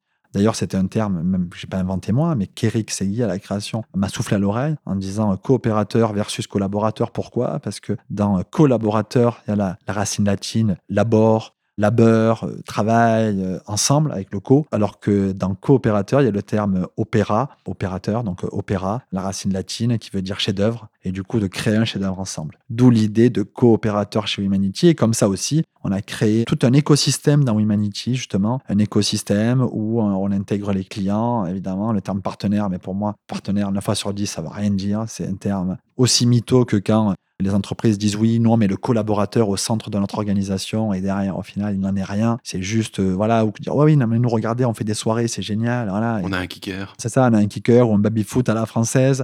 Voilà, une table de ping-pong. C'est pour moi tout le. Ou regardez, on a de l'open space, c'est super, on a de l'open space. On a du kicker euh, slash du baby-foot, du, de la table de ping-pong et au final on met le collaborateur au centre de, l'organisation, mais en général, 8 fois sur 10, euh, où notre euh, valeur numéro une, c'est la bienveillance. il se trouve que nous, on l'a eu et c'était vrai. Mais du coup, c'est vrai que beaucoup de sociétés faisaient ça et nous, on disait non, non, nous, on va vraiment faire les choses en fait. On va vraiment, et je vais créer la boîte en créant une culture d'entreprise forte. Mmh c'est facile à dire, mais c'est dur à suivre. Parce que j'ai quand même mon directeur financier, euh, Paul, euh, notre CFO, qui me dit quand même Ouais, je sais, c'est sympa ta culture d'entreprise, mais bon, au début, euh, les équipes, tu veux les faire travailler quatre jours. Et le cinquième jour, OK, tu me dis c'est l'Open Humanity Day, mais au final, les équipes, elles ne travaillent pas. Et ça veut dire que bah, c'est compliqué financièrement. D'ailleurs, il a raison, parce qu'au début, on ne gagne pas d'argent. C'est moi qui finance complètement à 100% la société. Je dis, mais t'inquiète, en 2050, on va changer le monde du travail. T'inquiète. Il m'a dit, ouais, ouais, mais je sais, je m'inquiète en fait. Ouais, ouais, je m'inquiète. Et je suis obligé de m'inquiéter. Et du coup, on a fait évoluer un peu le modèle. Évidemment, on a été un des pionniers sur le marché euh, à scaler. Je n'étais pas le premier, évidemment, à créer une société qui fait de l'agile. Bon, déjà, mondialement, il y avait déjà Pixis depuis longtemps, d'abord au Canada, et puis en France. En Suisse. Et puis en Suisse, exactement. Et puis au même moment où on est arrivé, euh, vous aussi en Belgique. Puis ensuite en France, il y avait Zebia, il y avait Octo qui avait commencé, bien que ce soit des sociétés surtout très tech, qui avaient commencé aussi à aller vers l'agile, Valtech. Donc euh, je ne dis surtout pas que j'étais le premier et le pionnier de l'agile. Par contre, je peux dire que j'ai été un des pionniers, que je me suis inspiré non pas de ces sociétés, mais de Pixis, justement, à ce moment-là, qui a été mon inspiration première. Mais par contre, j'ai été, on va dire, l'un des premiers à dire je vais le scaler. C'est ça. Je vais le scaler et faire de l'agile sur toute l'entreprise et parler d'entreprise agile. Mhm. Je ne dirais pas le premier, je ne vais pas dire ça, mais par contre, je vais dire que j'ai été l'un des premiers, en Europe en tout cas, à parler d'entreprise agile et de scaler l'agile, de transformation agile à grande échelle. Et c'est ce qu'on a réalisé, ce qu'on a exécuté. Donc évidemment, on est passé partout et vraiment, on s'était dit, vraiment, on veut donner le pouvoir aux équipes. Donc on a tout testé. Bon, vous avez bien compris que moi, je suis tout le temps dans le test and learn, euh, fail fast et tout ça. C'est même ma marque de fabrique. Et donc, j'ai tout testé avec plus ou moins de succès. Euh, j'ai commencé très vite par tester, bon, d'abord à Chief Happiness Officer avec Eric. Et puis après, quand Eric est parti pour se dédier à la formation, on a pris l'Intrapiness Officer, etc. Bon, ce qui n'a pas forcément marché sur la suite parce que c'est devenu très vite le psy de service, quoi. Or, euh, le Chief Happiness Officer n'est pas un psychologue d'entreprise. Peut-être ça peut être bien un psychologue d'entreprise, mais en tout cas, c'est pas son rôle. Ce n'est pas non plus l'assistante sociale. Donc, c'était pas évident et au final, ne serait-ce que pour le Chief Happiness Officer lui-même, je trouvais que c'était trop de poids. En résumé, il est quoi? Il est responsable du bonheur de l'entreprise et de tous les salariés qui la composent. J'imagine la pression sur ses épaules. La pression est trop forte en fait. Du coup, c'était très dur et je regrette pas, on l'a testé, mais au final, pour moi, c'était très dur pour cette personne-là et du coup, pour l'entreprise aussi, de dire nous, on veut le bonheur de tout le monde. Très compliqué. J'ai eu aussi des discussions comme ça avec des autres coachs et euh, speakers à la journée agile, par exemple, et ils me disent justement, quand moi je vois euh, Chief Happiness Officer sur un profil LinkedIn ou une carte de visite, ça me révolte en fait. Il me dit, comme si on avait délégué à cette personne-là le rôle de rendre les gens heureux. Donc déjà, pourquoi est-ce qu'il faut être heureux au boulot et pourquoi il faut quelqu'un pour que ça arrive? Je suis assez euh, d'accord avec toi sur, c'est peut-être pas la bonne formule, mais au moins, il y en a qui ont testé. C'est ça, on a testé. Et puis après, j'ai testé l'holacratie. La rigueur. La rigueur. Or, je suis pas un mec rigoureux. Et dans mes équipes, on n'est pas rigoureux. Ça dépend, parce que quand tu me parles de sport et de. Oui, j'ai la discipline. La discipline, oui. La rigueur dans le travail, dans la structure, etc., de tous les jours. Non, et puis derrière, c'est comme tout, il faut que ça convienne. Je dis pas que le véganisme, c'est bon pour tout le monde. Je dis pas que le jeûne intermittent ou le jeûne, c'est bien pour tout le monde. Tout le monde a besoin d'être bien à sa place. Et d'ailleurs, je reviendrai après sur le Humanity d'aujourd'hui. Un de nos principes, c'est Freedom in a Framework. Tout le monde doit être bien et doit être libre dans son cercle, dans son cadre. Et nous, et moi, je suis pas un spécialiste du cadre parce que je n'ai jamais eu de cadre. Je dirais même que ce que j'aime, c'est le non-cadre. C'est là-dedans que je m'épanouis, justement. Mais par contre, pour qu'une entreprise fonctionne, Il faut du cadre. Parce qu'on n'est pas seul. C'est comme euh, la liberté, c'est bien d'être libre, mais la liberté commence où s'arrête celle des autres. Mhm. Ou elle s'arrête lorsque commence celle des autres. Et c'est pareil, on peut être euh, libre, mais malgré tout, il faut un, un cadre et un vrai cadre. Et puis moi, au final, je ne crois pas au non-leadership, en fait. Moi, je crois fondamentalement au leadership. Je pense qu'il faut des leaders.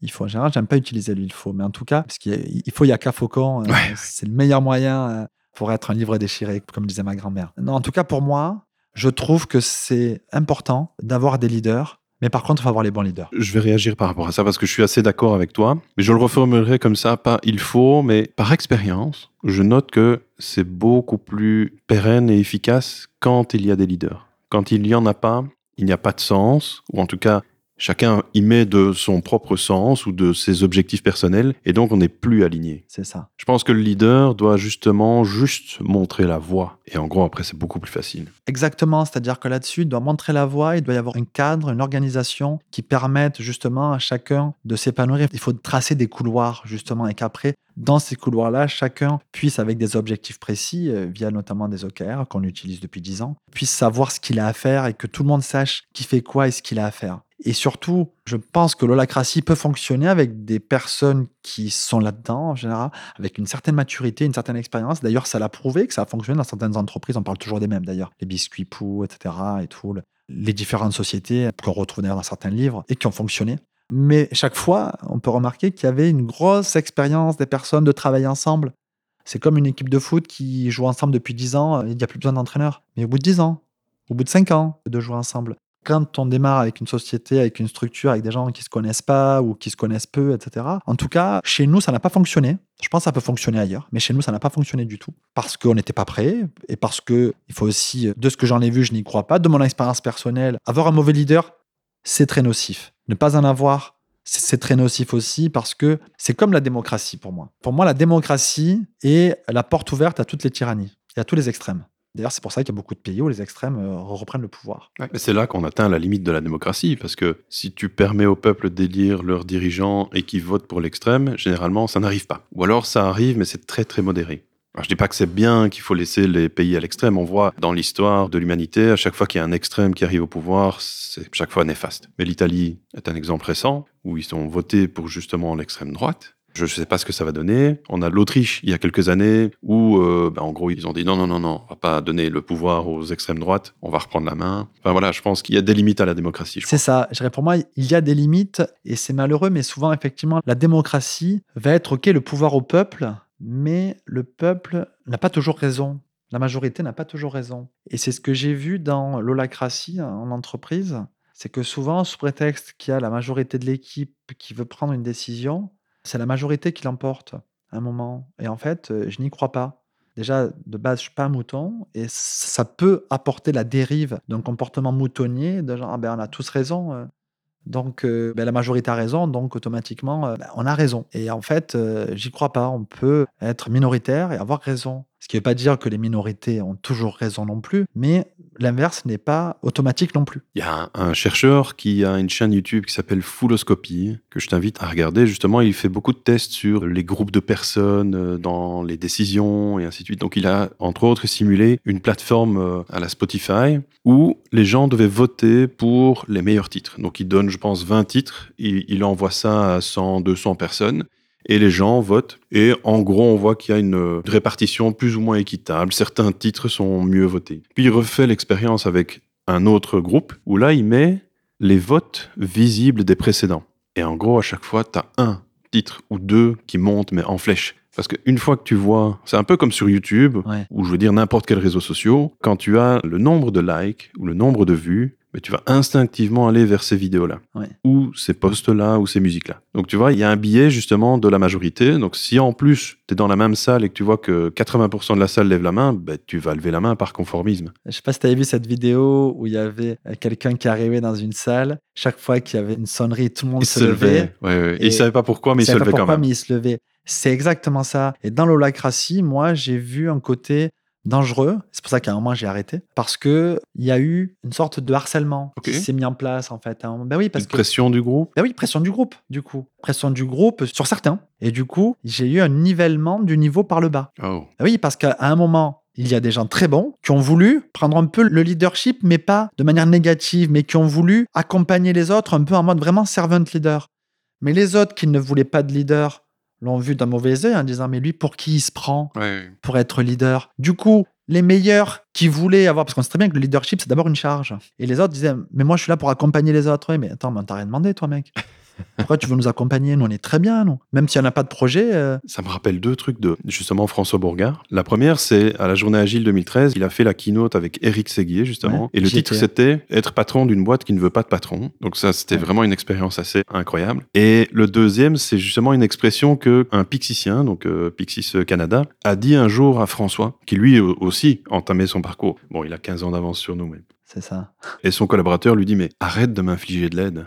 Tu vois? Et je trouvais ce paradoxe dans la phrase euh, infliger et de l'aide, pour moi c'est incompatible dans la même phrase, mais je trouve que c'est tellement révélateur du comportement de certaines personnes ou certains coachs. Et là je l'entends dans ce que tu dis, euh, en gros on veut pas un, veut pas un coach, on veut pas, on, veut pas un leader, euh, fous-nous la paix quoi. C'est ça. Et du coup ça a créé un biais dans la mesure où certains qui étaient des gens très bien, qui voulaient aider, du coup se sont vus mis à l'écart. Ah oui. Et donc une grosse pression sur leurs épaules et donc sont partis. Ah et donc certains des meilleurs sont partis à sont ce moment-là. Sont fait rejeter par le groupe. Sont fait rejeter par le groupe. Et du coup, on a eu les moins bons qui voulaient une certaine égalité. Et là, je me suis dit, mais c'est pas normal en fait, parce que mes meilleurs partent, restent les moyens ou les moins bons qui veulent prendre un peu. Et du coup, là, on a vu un certain c'est comme parfois on voit certains syndicats où il va y avoir euh, quelqu'un qui du coup bah, c'est tout le système, on va dire, euh, du communisme à un moment, voilà, où le communisme est devenu, alors que sur le papier, le communisme est, quelque chose de très louable en fait. J'en parlais ce week-end à ma fille qui me disait c'est quoi le communisme? Et je lui parlais du Capital de Karl Marx que j'ai lu quand j'avais 14-15 ans. Je disais c'est extrêmement louable en fait. Mais après, dans la théorie, il y a des personnes qui le prennent et qui le prennent et qui derrière vont le prendre à leur sauce en fait. Et ça, c'est ce que j'ai vu. la religion. Hein. Exactement, et c'est ce que j'ai vu là dans l'entreprise en fait. Et c'est là où j'ai dit je coupe. Voilà. Et donc, j'ai coupé l'holacratie. Je suis revenu, je commençais à dire je vais faire différemment. Mais c'est comme quand j'ai le mur des salaires aussi chez moi.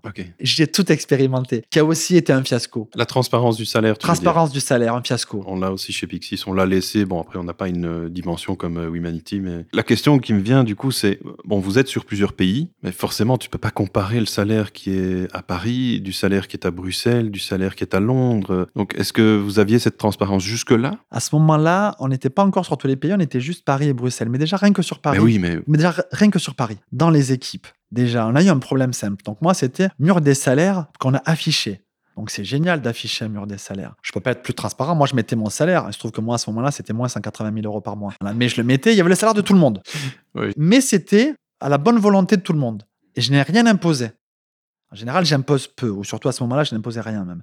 J'ai dit, ceux qui veulent peuvent tout à fait faire le mur des salaires. En tout cas, mettre leur salaire. Et chacun mettait son salaire. Et puis tous les mois, on avait aussi de manière transparente, on affichait tous les comptes. On le fait encore, mais là, à ce moment-là, on l'affichait visuellement. Euh, aujourd'hui, on est international, du coup, on le fait via des digitales, etc. exactement. Mais là, on le faisait sur le mur. À côté du mur des salaires, il y avait le mur des chiffres, des résultats du mois. Et donc, le mur des salaires, on l'a affiché. On a eu la même chose que sur l'holacratie. On a eu le pouvoir pris par la majorité versus la minorité. Ah, C'est-à-dire. pourquoi lui, il gagne plus que nous euh? D'abord, on a eu, il y en a un ou deux qui voulaient pas mettre leur salaire, qui l'ont pas mis. Les autres ont commencé à spéculer là-dessus, mais pourquoi il ne met pas?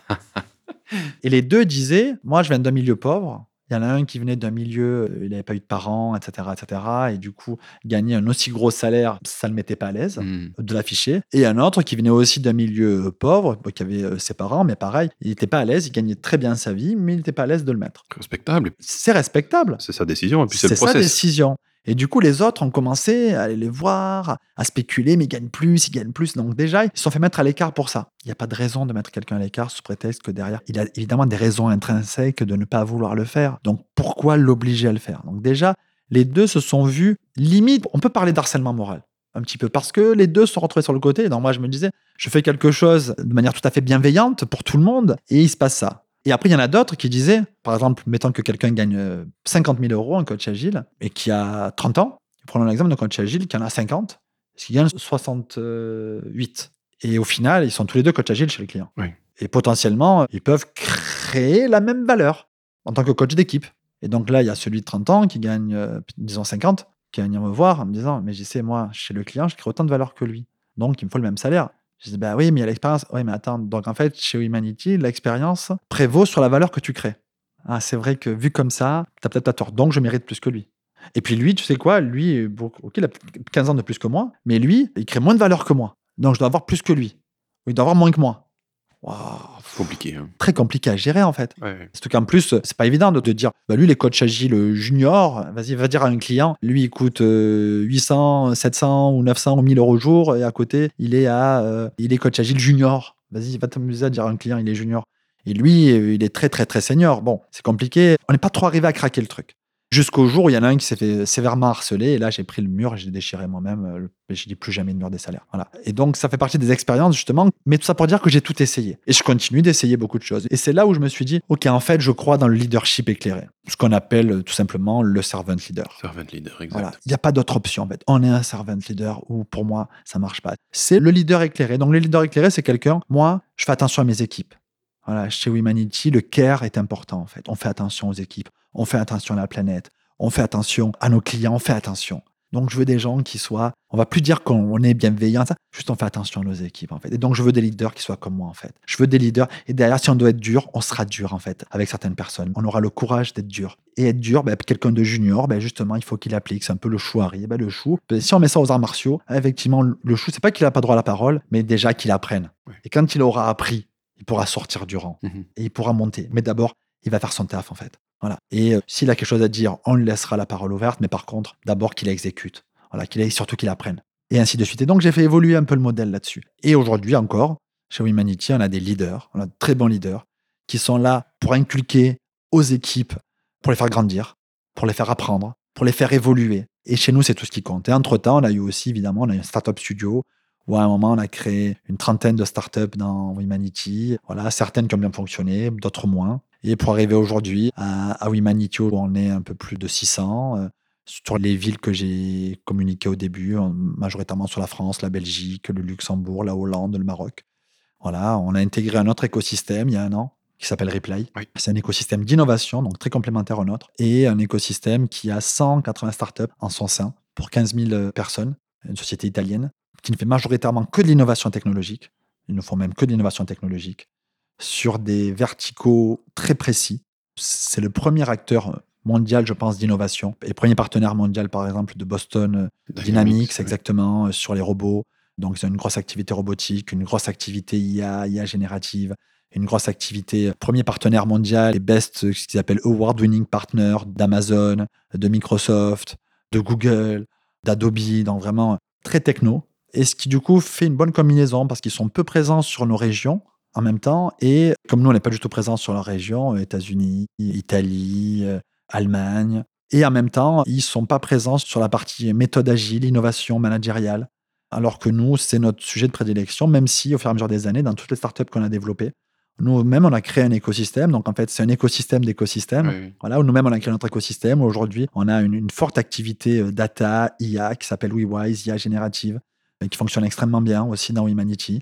On a une activité aussi design et fast delivery en tech qui s'appelle Wizard Technology, qui fonctionne très bien aussi, où chaque fois, on a entre 60 et 80 euh, coopérateurs. Du coup, là, beaucoup plus technique. Et on a fonctionné avec un système aujourd'hui, on a des leaders éclairés, avec des practices fortes, des practices autour euh, du change management, du scrum mastering, du coaching agile, du product management, product ownership, du change management.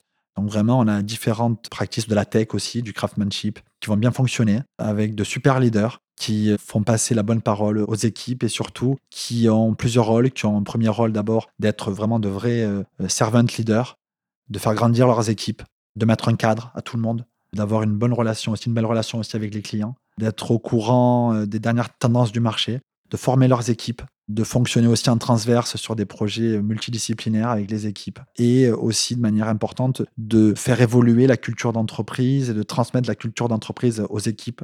En début d'année, j'ai vraiment créé, on va dire, euh, je parlais un couloir avec dans l'entreprise. Donc on avait euh, et qu'on a toujours la même vision. On n'a jamais changé notre vision à 2050 de changer le monde du travail grâce à la force de l'agile, de la coopération et de l'innovation. Notre ambition de devenir la référence en transformation agile et digitale. Notre mission de devenir le best place to grow avec trois valeurs. Par contre, des valeurs, déjà, toutes nos valeurs ont de la valeur pour moi. Et c'est vraiment quasiment le plus important. Et ces valeurs-là, elles évoluent tout le temps depuis le début. On a dû changer une quinzaine de fois, voire peut-être une vingtaine de fois, parce que les valeurs évoluent et parce que je souhaite être congruent avec les valeurs de l'entreprise. C'est-à-dire que derrière, on dit ce qu'on fait, on fait ce qu'on dit, c'est important. C'est une de nos valeurs, ça. La congruence. La, la congruence, ça a été une de nos valeurs à un moment, d'ailleurs, mais lorsqu'il y avait Eric, c'est Guy à Mhm. l'époque, ça a été une de nos valeurs, la congruence. Et à un moment, j'ai décidé de plus la mettre parce que on a d'autres valeurs qui prévalaient davantage à ce moment-là. Et euh, vraiment, on les a fait évoluer. Au début, on les faisait évoluer tous les trois mois. Après, on a une certaine taille, on les a fait évoluer tous les ans. Et puis aujourd'hui, bah, pareil, elles évoluent une fois par an. En tout cas, on les challenge au moins une fois par an, voire plus. Lorsqu'on pense qu'à un moment, on avait la valeur de la transparence. Et celle-là, on l'a enlevée parce que euh, on peut pas être transparent à 100%. Parce qu'il y a des lois. Et par exemple, si demain on vient être amené à licencier quelqu'un, on peut pas annoncer à toute la boîte qu'on va licencier quelqu'un avant d'avoir euh, communiqué à la personne Mhm. Où euh, il y a des chiffres euh, qu'on peut donner, mais qu'on peut pas donner au moment où on les a. Il faut attendre quelques jours. Il y a tout un tas de choses en fait qu'on peut pas être 100% transparent. On a été accusé à plusieurs reprises. On a dit c'est vrai. On est transparent à 95%. Donc on peut pas dire qu'on est transparent à 100%.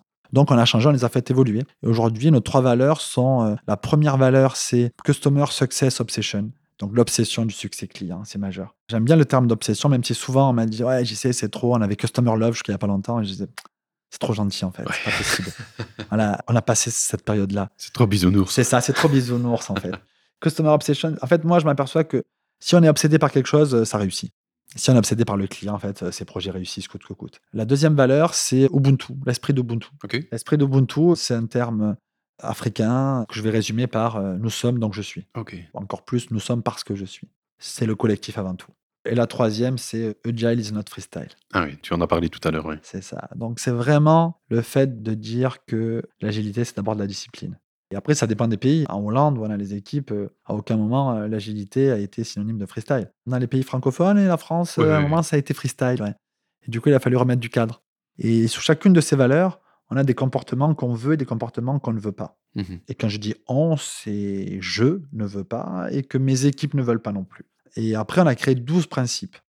Et dans chacun de ces principes, Comme le manifeste agile. c'est à peu près pareil exactement. Et dans chacun de ces principes, il y a toutes les valeurs que nous voulons et que nous ne voulons pas dans l'entreprise. Donc au moins, on ne peut plus être accusé de ne pas savoir. Mhm. Par exemple, il y a euh, une équipe championne plutôt qu'une équipe de champions. Et à l'intérieur, il y a ce que ça veut dire pour nous. Parce que chacun a une interprétation. Lorsqu'on dit on ne veut pas tel ou tel comportement, on ne veut plus de stars. On a eu des stars. Ah, On a eu des stars euh, incroyables. On n'en veut plus des stars dans la boîte.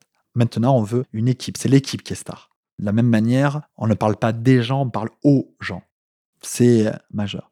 Donc la critique dans la boîte, j'en veux pas. Je veux pas de critique. Donc tu veux le feedback euh, direct. Je veux du feedback Voilà. direct de personne à personne. Et Mais ça, j'imagine que vous apprenez aussi à le faire parce que exactement. La culture du feedback, elle est apprise. Un feedback, c'est comme un cadeau. On met un paquet cadeau. Il y a une façon de faire, il y a une façon de le recevoir, il y a une façon de le donner. Il y a une culture du feedback et il y a euh, la feedback loop. Et euh, ça se donne, ça se reçoit. Et c'est le meilleur moyen d'apprendre, c'est un cadeau. Et donc, de la même manière, c'est expliquer sur tout ce qu'on veut et tout ce qu'on ne veut pas. Et au final, ça a permis de mettre beaucoup de cadres à nos équipes.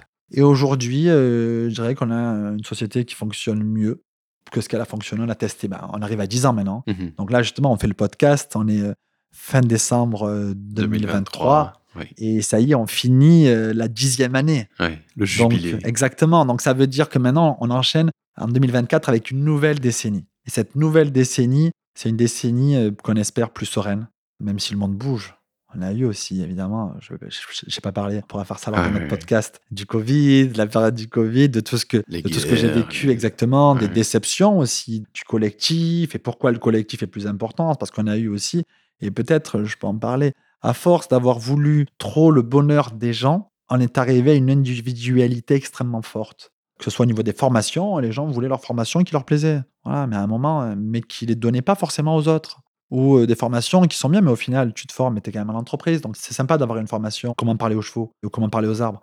Mais à un moment, ça, c'est une formation perso, en fait. Oui, oui. Ça peut t'aider un peu, mais euh, non, mieux vaut avoir une formation au management 3.0 si on l'a pas eu. Si à un moment, euh, qu'on aime ou pas, si le marché va vers du safe, ben, il faut aller sur du safe en fait. À un moment, la réalité, elle est là. Elle est que euh, Customer Success Obsession, c'est-à-dire qu'on est là aussi pour challenger les clients, pour challenger le statu quo chez les clients. Mais euh, s'il y a une méthode qui est la moins mauvaise à implémenter chez le client, ben, on va l'utiliser.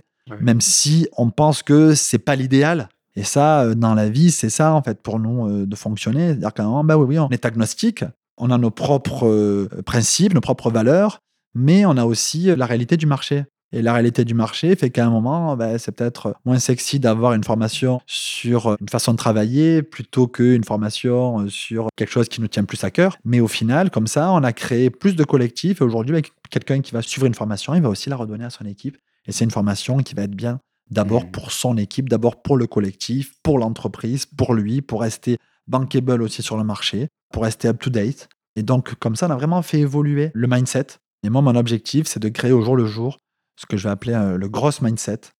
Voilà, c'est vraiment un mindset de champion, un mindset de croissance, c'est-à-dire un mindset, parce qu'on a eu beaucoup la question euh, dans Humanity, pourquoi croître? Pourquoi euh, on veut grandir au niveau de la société? Bon, la réponse, elle est, tellement évidente de, ben, c'est simple en fait, on grandit ou on meurt en fait, c'est simple, il n'y a pas de demi-mesure en fait. Est-ce que tu crois qu'il n'y a que cette polarité, on, grandit ou on meurt? Après, chacun grandit à sa façon. Mmh D'ailleurs, une entreprise, elle ne peut pas décider de dire, non, moi je reste petit. Non, non, elle peut décider d'avoir une croissance qui lui va bien. Une entreprise qui décide de croître d'une personne par an, c'est tout à fait euh, correct, il n'y a pas de problème. Si elle ne peut gérer qu'une personne en plus par an, pas de problème en fait. Une société qui dit non, moi, nous on est 3, ou nous on est 7, ou nous on est 20, on veut rester. Pourquoi pas, mais j'y crois pas. J'y crois pas parce qu'à un moment, on est rattrapé par le marché. À un moment, le client veut aussi, à un moment, c'est très difficile de dire moi je suis en flux tendu. Ok, mais à un moment, bah, le client, s'il a besoin euh, d'une équipe, bah, si tu veux pas lui fournir l'équipe, il va la trouver ailleurs en fait à un moment. Oui, ou à l'inverse, si le marché euh, s'effondre. Ou si le marché s'effondre, exactement. Donc c'est quoi ta capacité d'endosser cette vague euh? Exactement. Donc chacun doit pouvoir le faire à sa façon et doit être prêt à, engranger ce qu'il peut engranger. Cependant, dire non, moi, je veux rester. Bah, ça, souvent, bon, déjà, il y a 8 entreprises sur 10 qui font ça et c'est mytho, faut arrêter de déconner. Le truc, non, moi, je reste. Moi, je suis à taille humaine. Non, mec, juste, t'es petit. t'es petit, mais tu peux pas dire non, je veux rester à taille humaine. D'ailleurs, 9 fois sur 10, je dis, euh, on en reparle dans 3 ans. Et soit derrière, t'es pas arrivé à grandir parce que tu n'as pas les capacités de grandir, parce que tu n'as pas le niveau pour grandir, voilà. Soit parce que derrière, bah, tu as essayé, ça n'a pas marché. Soit tu grandis à ta mesure. Et ça, c'est très bien de grandir à sa mesure. Et ça, c'est tout à fait louable de dire non, non, moi, je veux pas trop grandir. Ça, j'admets, je comprends. Mais dire euh, non, moi je veux pas du tout grandir. Ouais, c'est comme derrière, si tu dis à quelqu'un, moi je veux pas apprendre. Mais tu veux pas apprendre, bah, ok, d'accord. Si tu veux que je te dise, bah, bah continue de rester idiot en fait. à un moment, non, non, mais si quelqu'un qui veut pas apprendre, bah, si tu veux pas apprendre à un moment, le cerveau évolue. Et à un moment, des neurones, à partir de 24 ans, on en perd des neurones. Mhm. Donc, on ne peut pas en créer des nouvelles. Par contre, on peut apprendre de nouvelles choses. Donc, à un moment, si on décide d'arrêter d'apprendre, le cerveau s'appauvrit. Et si on décide d'arrêter de grandir, la société aussi. Parce qu'il y a une inflation quand même aussi. Donc, à un moment, c'est pas normal. Oui, j'ai cette analogie qui est comme l'argent qui dort sur un compte en banque avec l'inflation. S'il ne grandit pas, ben en gros, il perd de sa valeur. Il perd de sa valeur, c'est Si tu n'apprends plus rien, si tu n'es pas curieux, pour moi, tu t'appauvris, comme tu dis, mentalement. C'est ça. J'ai envie de poursuivre avec toi justement sur le futur. Donc là, tu en as déjà un peu parlé. Pour moi, il y a deux questions dans la question. C'est Jean-Christophe, qu'est-ce qu'il va faire dans le futur? Donc on arrive à 10 ans de Humanity. Voilà, maintenant ça roule. Tu confies ça à quelqu'un, tu resteras attentif, mais voilà, c'est comme un enfant. Bah, il, est adulte maintenant, il, vit. Donc il y a les objectifs pour toi et pour Humanity. Merci de cette question. C'est une question qu'on me pose euh, presque tous les jours. Encore hier soir, il y a un membre de mon équipe qui m'a dit Alors, sais, euh, tu vas faire quoi alors? Il se trouve que là, maintenant, ça fait maintenant 16 mois qu'on a intégré le groupe Reply. Et lorsque je suis arrivé et que j'ai dit on intègre un nouvel écosystème. Toi m'a dit Ouais, ouais, j'y sais, euh, on se fait racheter dans trois mois, t'es plus là. Et j'ai dit À moins qu'on me vire et qu'on me prenne par les cheveux et qu'on m'envoie justement sur une autre planète, il n'y a aucune raison que je parte et je m'accrocherai. Et d'ailleurs, avec les fondateurs de Reply, on est parti sur. Bon, eux, ils sont partis sur 30 ans. Moi, j'ai dit, on va déjà faire euh, une décennie. Et je me rappelle, lorsqu'on a signé le deal, je leur ai dit, allez, à la prochaine décennie. Et ils m'ont dit, euh, non, mais nous, JC, euh, nous, la majorité des gens sont dans la boîte depuis 20 ans, 30 ans, 40 ans. Les gens ne font qu'une entreprise chez Reply. Et nous, justement, on veut que ce soit la dernière entreprise. Et d'ailleurs, Humanity reste Humanity. Humanity ne devient pas Reply. Humanity reste Humanity. On est en phase avec cet écosystème que tu as créé. Humanity, déjà un écosystème. Tu intègres un nouvel écosystème, c'est très bien. On veut que tu restes. Et on veut que tu restes sur la durée. Et je leur ai dit, ça tombe bien parce que sinon, moi, je ne voulais pas vendre en fait la société. Pour moi, ce n'est pas une vente. D'ailleurs, j'ai même interdit que dans tous les communiqués de presse et tout, le terme vente euh, ressorte. Parce que pour moi, c'est vraiment intégration d'un écosystème. Et c'est pas euh, là aussi juste euh, mytho, mais c'est vraiment ce que je ressens. Et d'ailleurs, depuis 16 mois, je suis resté autonome et je suis toujours là. Et là, c'est la période des fins d'année, euh, la période des soirées de fin d'année. Et partout où je vais, je dis Vous en rappelez, je vous ai dit à 16 mois que je serais toujours là. Et regardez tous ceux qui ont dit Non, mais c'est bon, Humanity va s'appeler Reply. Et euh, il va partir, je suis encore là. Donc en gros, pour toi, là, maintenant, Humanity, c'est plus une étape, c'est un véhicule dans lequel tu vas rester sur du long terme. C'est ça, je n'ai pas prévu de partir parce que c'est vraiment mon bébé et parce que j'apprécie les gens avec lesquels je travaille. Et c'est d'abord une histoire de personne. Et euh, au jour le jour, on travaille tellement bien depuis euh, des années parce que j'apprends tous les jours. Et parce que avec Reply, je vais encore plus apprendre. Reply, c'est, je l'ai dit tout à l'heure, une des premières sociétés dans le monde dans l'innovation. Il se trouve que depuis que je suis né, j'adore l'innovation. Et moi, ça me donne de la perspective. Et du coup, pour répondre à ta deuxième question, le futur de Humanity, ce sera vraiment un mix de continuer d'innover. Déjà, la vision 2050, elle ne change pas. Changer le monde du travail grâce à la force de l'agile, de l'innovation et de la coopération. Donc, tout est dedans.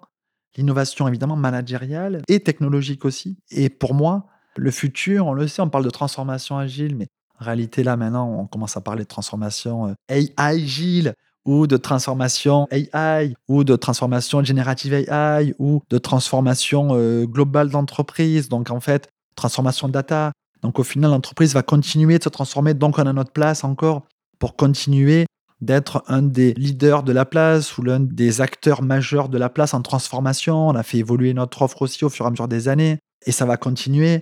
Et grâce à Replay, en plus, ça nous ouvre un champ des possibles extraordinaire aujourd'hui sur euh, l'IA générative, sur le Web 3, sur la robotique, sur les voitures autonomes, sur euh, le cloud. Vraiment, ça nous ouvre aujourd'hui la possibilité de pouvoir adresser des transformations euh, pour tous nos clients à grande échelle. Et donc, le futur pour nous, il sera toujours dans l'innovation. Je vois toujours du 2050. Après, on verra. Mais en tout cas, déjà, je vois toujours du 2050. On verra en 2050 si on part sur du 2100 ou sur du 3000. On verra. Sur Mars? Ou sur Mars, voilà. Ou comme disait Brian Johnson, si ça se trouve, euh, en 2050, euh, je n'aurai que 23 ans. Retour vers le futur. On verra. Mais en tout cas, ce qui est sûr, c'est que je vois toujours un avenir. Je vois toujours un avenir avec mes équipes, avec mes leaders, avec les équipes qu'on a et euh, un avenir positif dans lequel je suis convaincu qu'on aura un rôle à jouer. Et donc, si je veux conclure, les dix ans qui viennent de passer viennent de renforcer justement ce message de cette vision 2050. Plus que jamais. Je pense qu'on peut conclure ici, en tout cas pour aujourd'hui, parce que j'ai encore plein de questions, mais on se reverra. Si on veut prendre contact avec toi, qu'est-ce qu'on fait? Le mieux? Le mieux, jcc.humanity.com ou 0033 684 61 66 35 WhatsApp. Ok, merci à toi. Et bonne continuation. Merci, merci de l'invitation.